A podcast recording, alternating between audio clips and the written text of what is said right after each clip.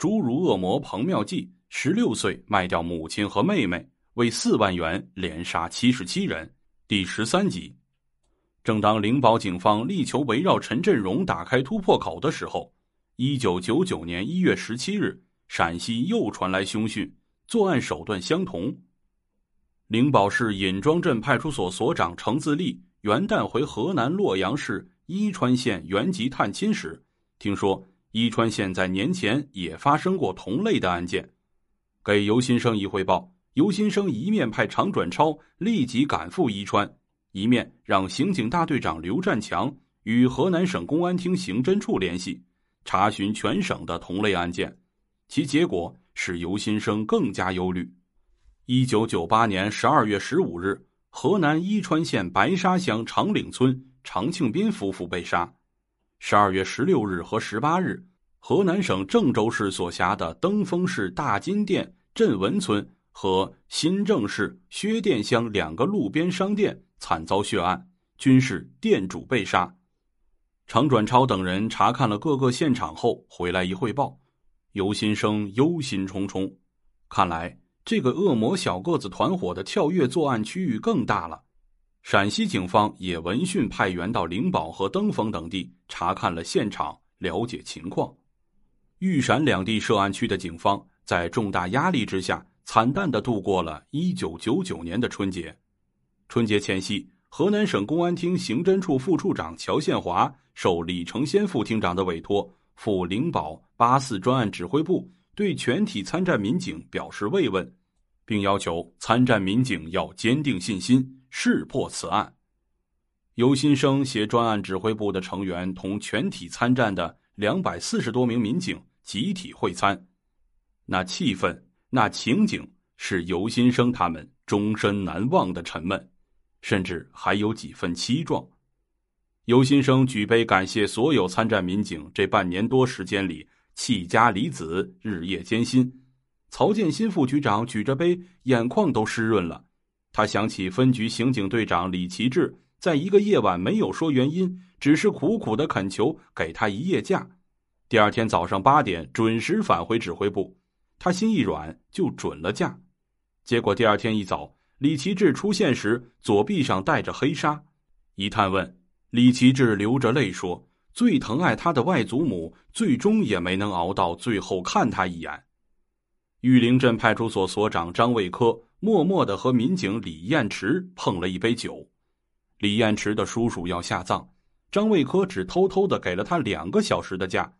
玉林镇派出所副所长马新平的父亲病危，他作为长子。未能和父亲临终话别，刑警刘振华的母亲在西安做手术，他到周至去侦查时，只是拐到母亲身边停留了十分钟。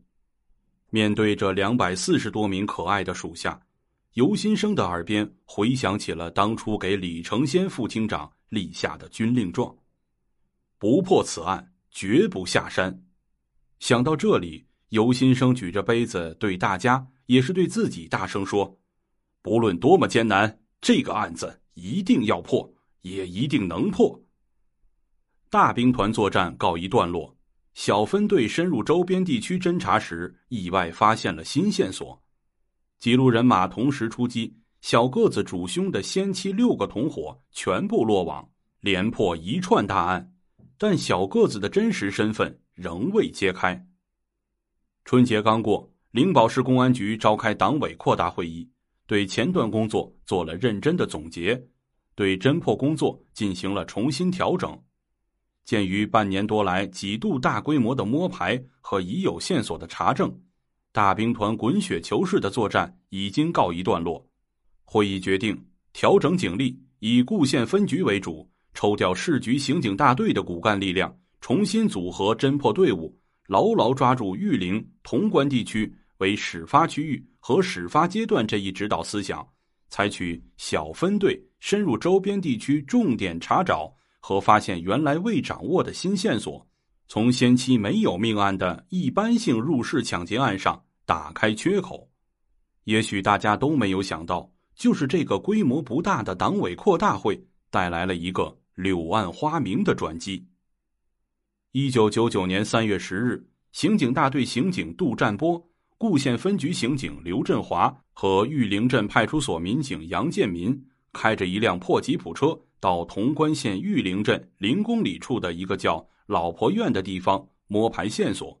零公里是一个地理环境极特殊的地方，零公里指的是通往河南省最大的金矿文玉金矿的始发点，是文玉金矿矿部的大门，但是按行政区域管辖，却归陕西潼关。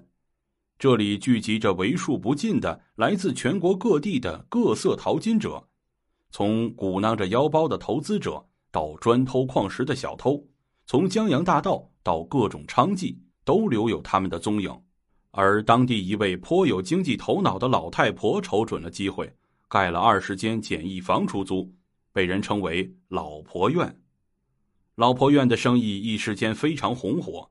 高峰期的租金达到每平方一百元，但是随着矿山秩序整顿，老婆院日渐萧条，仅住了三五户人家。杜占波一行在老婆院毫无收获，突然想起前段摸排时听说过离此不远处的潼关县太药镇万仓村有一老汉的代销点曾被抢过，于是就调转方向奔向了万仓村。这三人的小分队在万仓村又会发现什么呢？咱们下章再说。